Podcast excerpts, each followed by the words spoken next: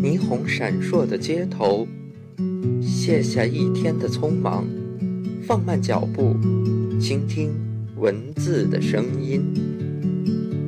万籁俱寂的时候，告别城市的喧嚣，回归宁静，品味文字的温情。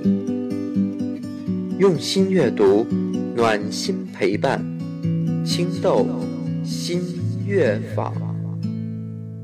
三月的烟雨飘摇的南方，你坐在你空空的米店。亲爱的听众朋友们，大家好，欢迎收听本期青豆新乐坊，我是代班主播乐乐。在这期节目中，我们将继续为大家播出青年作家陈晨的作品。世界上所有童话都是写给大人看的。第二十一篇，鼻翼。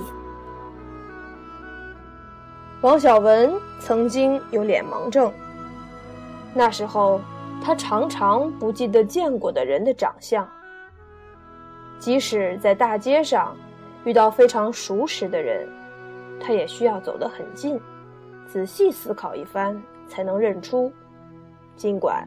他并没有近视眼，然而只有王小文自己知道，他并非在辨认对方的长相，而是在汽车尾气中努力想要嗅出对方的气味。这是一种奇怪的基因变异。对王小文而言，缺失的视觉在嗅觉上得到了加强，像是大自然界。绝大多数的动物那般，他总会安慰自己：或许在很久很久以前，人类也有通过气味辨别同类的能力，只是在漫长的时间长河与进化过程中丢失了而已。毕竟，这种能力已经不再适用。现在的世界早已不再仅仅是鸟语花香。空气中渐渐弥漫了更多的污浊，以及灯红酒绿。黄小文所嗅到的人的气味，不同于任何香水或是体味。它并非来自于化学工业，也不源自皮下组织，而是从人身体最深处所散发出的一种最为原始而纯粹的气息。像标签一样体现着每个人的属性与特质，却又像指纹那样独一无二。他不知道如何去定义这些气味，因而往往只能用一些生活中真实存在的东西来描述，例如小潘是薄荷味儿的，小欧是榴莲味儿的，小刘。则是柏油马路味儿的。即使在没有雾霾、禽流感也不流行的日子里，王小文每次出门都会戴着口罩。对他来说，人来人往、车水马龙的街道，就像是一个巨大的泔水桶。各种扑面而来的混合气息，令他感到头昏脑胀。因此，口罩成了他最有效的自我保护的方式。如果他没有在街头认出你，并非因为他冷艳高贵，而是他需要一点时间，从他城墙一般的面具后面，将你从这个纷繁复杂的世界中分拣出来，就像在一池墨水中。试图捉住一条不安分的泥鳅。王小文是一个单纯的人，他不善于表达自己，也没有什么棱角。他脆弱的内心世界，决定了他需要用气味来划分朋友。他在初次见面时，总是通过每个人特有的气息来判断这个人。尽管这种方式的可行性无从考证，然而，其他人又何尝不再用更加主观的感官来在分辨朋友呢？相比起那种方式，王小文觉得可能还是自己的方法更加可靠一些。毕竟，人可以用表情隐藏自己的心情与动机，香水或污泥却无法盖住身体里那最本质的气味。他时常没有安全感。害怕受伤，更害怕失去避免自己受伤的方式。嗅觉是一个脆弱的存在，相比于视觉，它更加难以捉摸与飘忽不定。如果整个世界变得模糊甚至黑暗，人们会知道一定是自己的视觉出了问题，而不是这个世界本身开始褪色。或者消失，但一旦有一天你不再轻易能嗅出那些气味，你又如何知道究竟是这个世界变了，还是自己变了呢？因此，王小文小心翼翼地保护起自己的嗅觉，就像珍藏那些他所不愿失去的珍贵的东西那般。他知道。成长是要付出代价的，就像在进化成一个更好的人类的同时，我们也失去了许多原本所具备的本能。那年他二十四岁，算不上青涩，更不算沧桑。然而，当他手上的红绳再次绑起的时候，他也将注定不再年轻了。关于青春，王小文没有太多的记忆。毕竟脸盲症让他的回忆里没有面孔，只有一股股关于气味的记忆。他不看照片，也不读旧信。可当他在箱底翻出一件多年未穿的旧衣服时，却能被鼻翼凶猛的颤动。折磨到不能自已。王小文的初恋，在他大一的时候，那是个青柠檬味的姑娘。那是一个明媚的夏日午后，他在教室外的走廊拐角遇到了她。与其说是偶然相遇，不如说是她的味道闯进了他的脑海。那是属于他青春岁月最初的悸动，在那个弥漫着汗臭味儿与水泥马路焦糊的味儿的日子里，没有什么要比这种气息更让人感到舒心的了。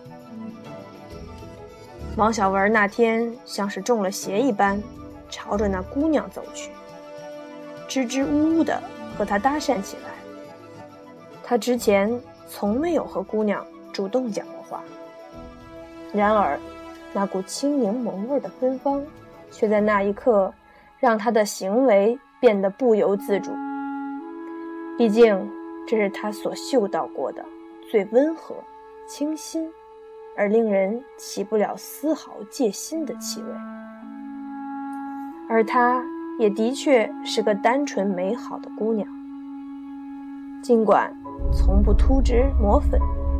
却是那样的干净好看，扎起的马尾辫上总是散发着海飞丝的芳香。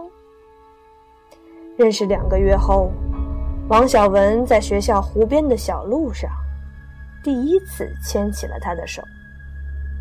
从那以后，姑娘经常坐着他那辆嘎吱嘎吱的破自行车，在每个傍晚时分。一路压过地上斑驳的树影，任长裙在后座轻舞飞扬。那是一段青涩到有些苦涩的时光。虽然两个人在一起简单快乐，王小文却丝毫不懂如何去爱，也不知道如何去经营两个人的感情。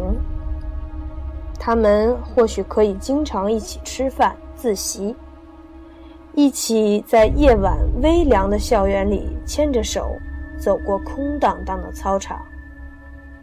然而，当所有精致的画面都渐渐沉淀下来的时候，初次恋爱的他，开始产生了更多关于未来的迷茫与恐惧。姑娘也越来越无法从这段关系中感到安心。在一起一年之后，他们在一个漫天星光的夜晚分手。姑娘没有流眼泪。只是平静地告诉他，还想最后借一下他肩膀靠一下，因为也许今后就再也没有机会了。那是王小文最后一次闻到他青柠檬的味道。那夜的风很大，他流下的泪水在脸颊上划出了一道道弯曲的弧线，好像夜空中。坠落的流星。三年之后的毕业典礼上，王小文才再次见到了他。他忘了自己是怎样在那一刻微醺的时刻，在酒桌间把他从空气中弥漫的酒精与奶油味中分辨出来。犹记得，恰如三年前那个同样闷热而躁动的夏天。这股柠檬的芬芳，刺破厚重的空气，从鼻孔钻入他的脑海之中，让他如同被当头浇了一桶冷水一般，得到了瞬间的清醒和救赎。他顺着气味，鼓起勇气，走到他的身边，礼貌地问：“能否和他喝一杯酒，再拍一张照片？”他非常爽快地答应了。于是王小文麻利地干掉了杯中的酒，站在了他的旁边。我可以搂着你的肩膀吗？王小文弱弱地问道。当然可以。姑娘冲他笑了笑。于是那张两人仅有的合照就这么诞生了。照片上的他。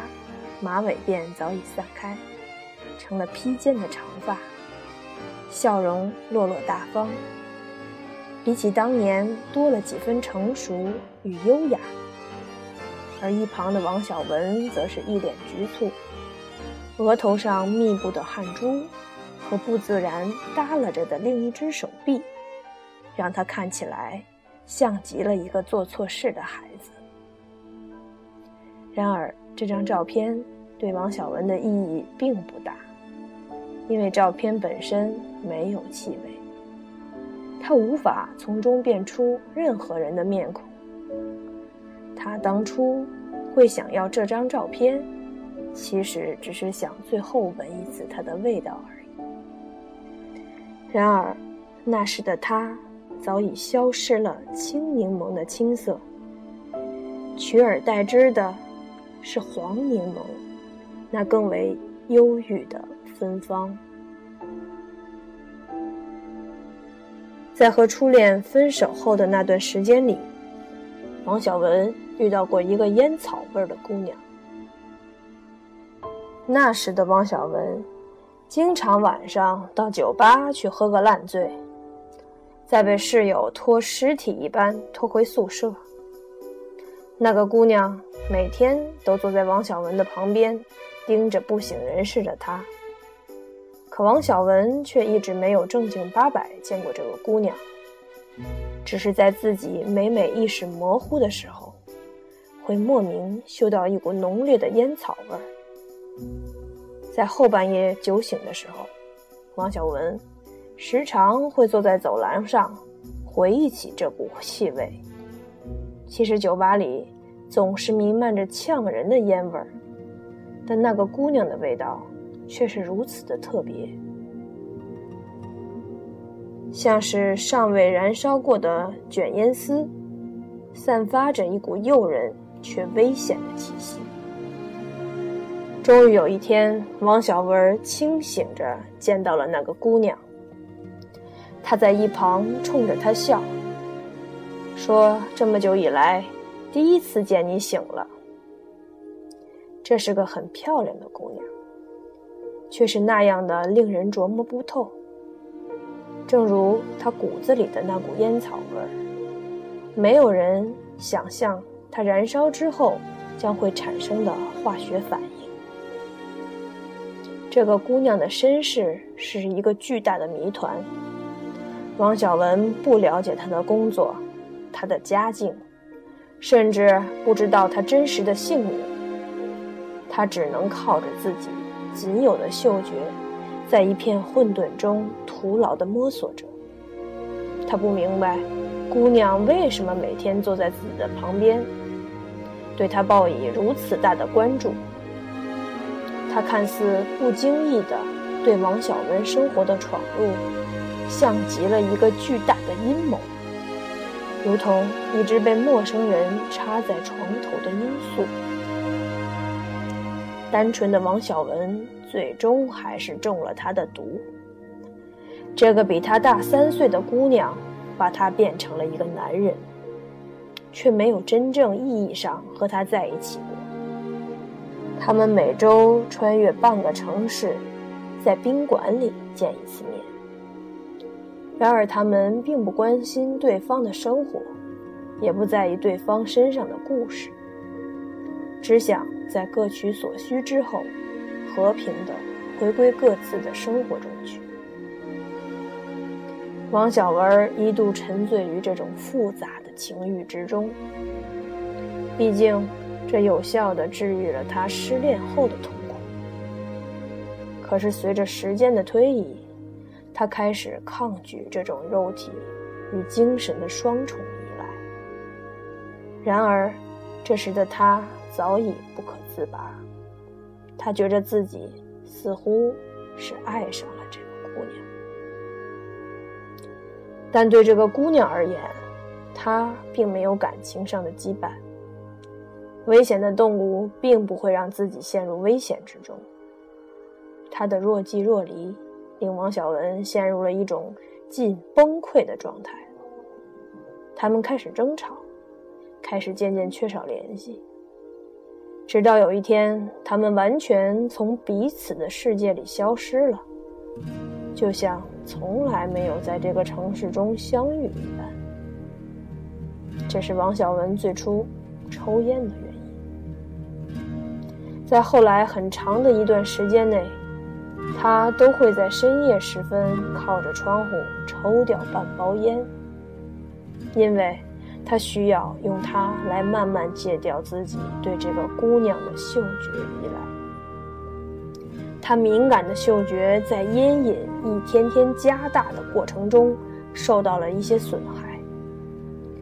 然而，这却让他渐渐明白，其实对某个人的依赖。和对烟草的依赖一样，不过都是一种软弱的逃避。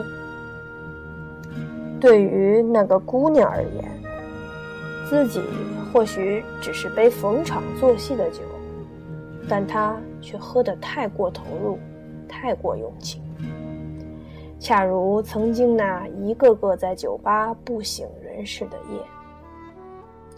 于是他忽然明白了。那个姑娘最初选中自己的原因，她虽然没有王小文的能力，却依然能够读懂他人身上的软弱。这种叫做经验的东西，完美的击溃了世间一切建立在感官上的自我防御。事隔多年以后，王小文没有向任何人再提起过这个姑娘。他成为了他青春岁月里最大的秘密。事实上，王小文也早已忘却了他的向往，只有在点起一支烟的时候，才能偶尔在阴云里看到那一张面孔模糊的脸。毕业之后的王小文丢下了过往，独自来到了另一个城市工作。因为穷，他只能住在离公司很远的郊区，在那里的大学城附近租了一个十几平米的小黑屋。也就是在那里，他遇到了那个水果酸奶味儿的姑娘。这是一股冰凉里泛着微微酸楚的甜味儿，复杂到令人捉摸不透。他从没遇到过这么一个从外表到气味都将自己完美武装起来的姑娘。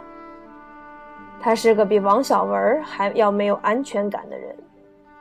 她的父母离异，自己也经历过一段无法释怀的情感。遇到王小文的时候。他像座冰山一般坚硬冷峻，又如玻璃一样脆弱易碎。那是王小文第一次丢下自己的嗅觉，尝试用心去接纳一个人。尽管他自己也很害怕受伤，然而他想要融化这个嗅起来如此弱小的姑娘的愿望。强过了其他一切本能的恐惧。他们在一起后，两个人共同住在那个小黑屋里，陪伴着彼此，度过了很多艰苦却又快乐的岁月。在不上班的时候，他俩经常到附近吃便宜的小吃，到超市买一些简单的零食，然后在半夜一起。躲在被窝里看一部老电影。为了让女朋友开心，王小文经常用一些零钱去街边的娃娃机里抓几只公仔。日子一长，公仔逐渐堆满了床头。而他生日的时候，女朋友送了他最喜欢玩的魔方，还亲手给他刻了一个橡皮图章。尽管。在那个过程中，还不小心弄破了自己的手，让王小文心疼不已。这些简单到甚至有些简陋的日子，让王小文对幸福有了最初的概念。他也感受到了姑娘那颗长久以来封闭的内心，似乎渐渐打开了一道缝，透进了些许的阳光。王小文相信。只要他努力，他终有一天一定会搬出这个小黑屋，让姑娘过上更好的日子。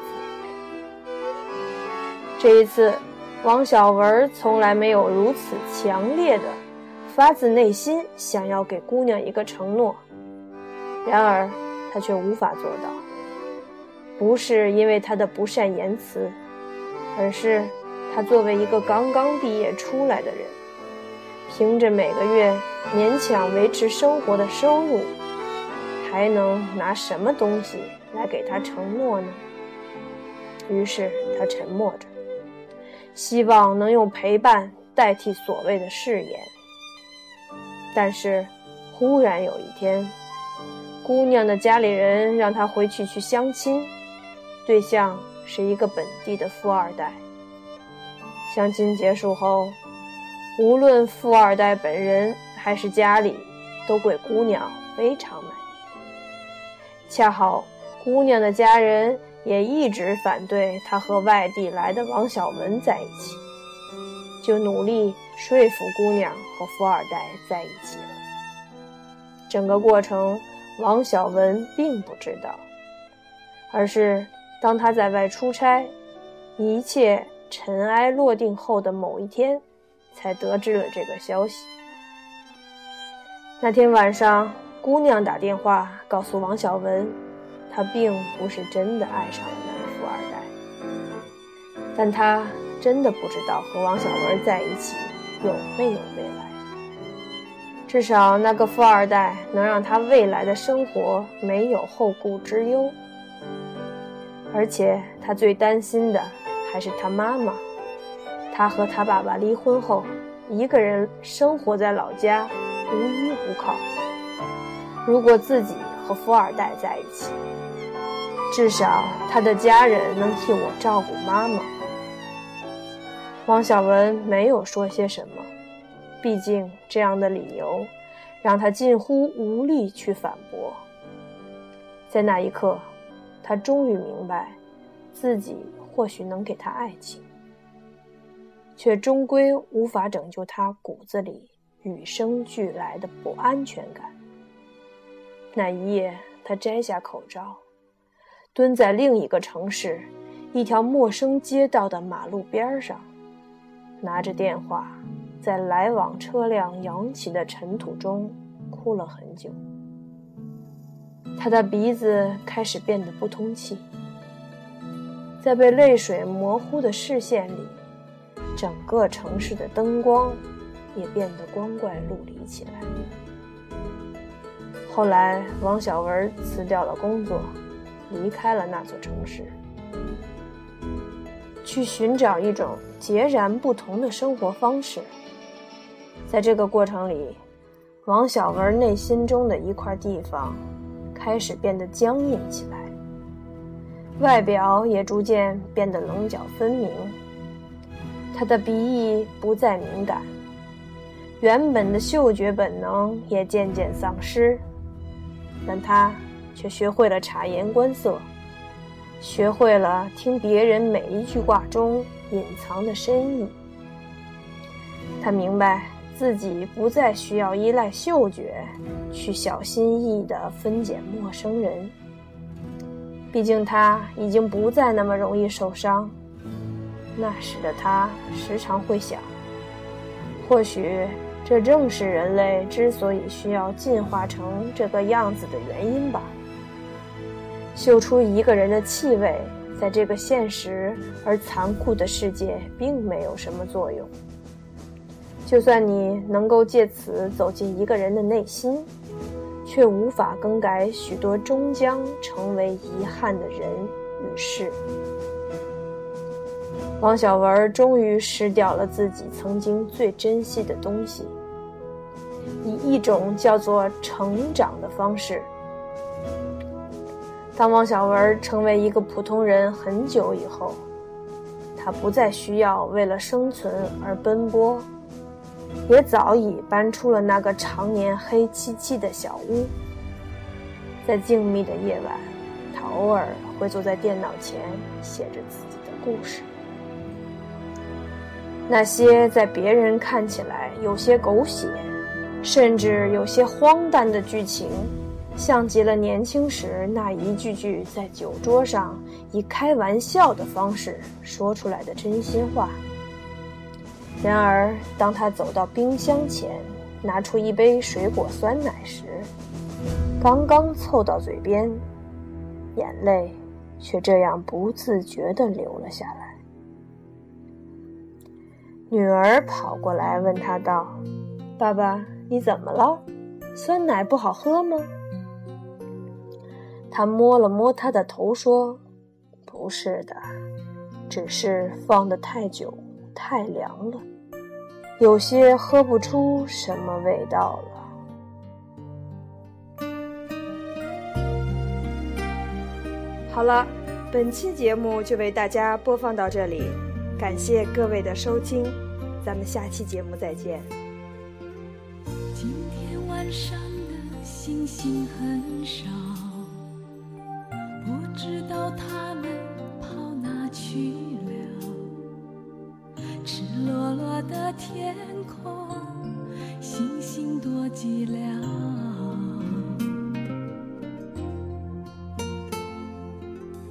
我以为伤心可以很少，